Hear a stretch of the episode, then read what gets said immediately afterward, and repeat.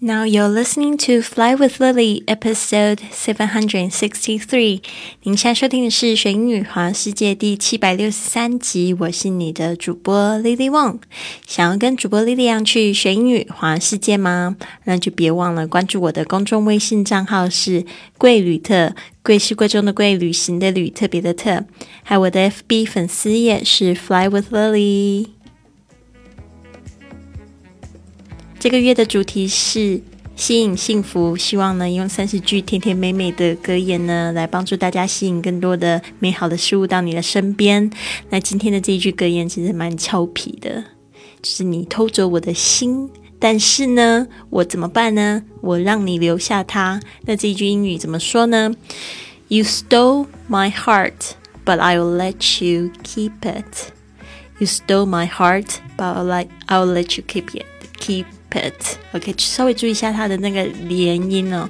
You stole my heart，这个 I'll let you，这个 let you keep it. I'll let you keep it. You stole my heart, but I'll, I'll let you keep it. Stole, S T O L E，这是 steal 的过去式，S T E A L 的过去式，stole。OK，keep, K E P 是指保持、留下的意思。You stole my heart, but I'll let you keep it.